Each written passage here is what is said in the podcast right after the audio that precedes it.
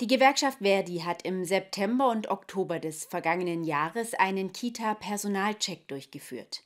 Beteiligt haben sich rund 1300 Beschäftigte aus baden-württembergischen Kitas.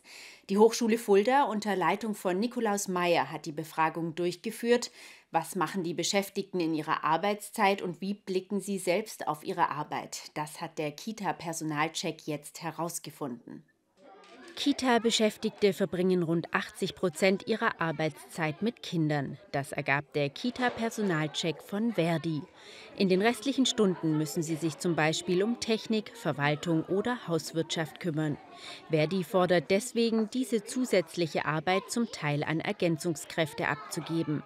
So könne das pädagogische Personal entlastet werden, denn viele seien gerade unzufrieden mit ihrer Arbeit. 7,1 Prozent ähm, die möchten das Berufsfeld wieder verlassen.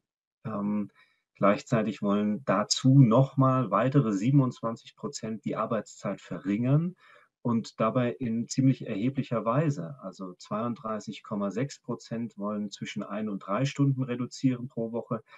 Fast jeder zweite, ähm, die die Arbeitszeit äh, verringern möchte, sogar ähm, um vier bis sieben Stunden. Grund dafür sei vor allem die hohe Arbeitsbelastung. Einige wenige würden ihre Arbeitszeit aber auch aufstocken, wenn es dafür eine bessere Bezahlung oder kleinere Gruppen gäbe. Doch es gehe nicht nur darum, Personal zu halten, sondern auch Neues zu gewinnen. Allerdings gäbe es auch hier Schwierigkeiten. Denn wenn die vorhandenen Fachkräfte unzufrieden seien, wirke das nicht sehr motivierend auf potenzielle neue Mitarbeiter. Deswegen muss auch in die Ausbildung investiert werden. Ähm, die Rahmenbedingungen müssen stimmen. Die Kolleginnen äh, sollen ein gutes Vorbild sein und äh, sollen gerne arbeiten und auch Zeit haben für die Auszubildenden. Und äh, dann bleiben die Kolleginnen auch gerne und die Auszubildenden ergreifen gerne den Beruf, wenn, wenn sie da auch äh, gut betreut werden und gute Vorbilder haben an der Stelle.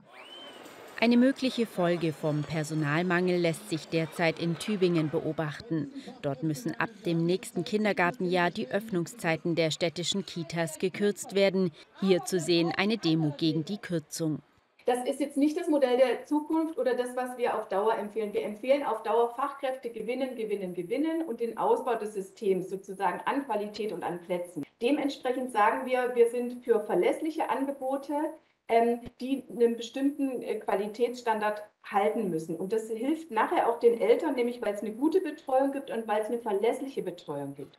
Es müsse eine gesamtgesellschaftliche Verantwortung entstehen, so Verdi abschließend. Betriebe sollten ihren Mitarbeitern mehr vereinbarkeitsbezogene Möglichkeiten anbieten, aber auch die Politik müsse mehr familien- und arbeitsmarktpolitische Maßnahmen ergreifen.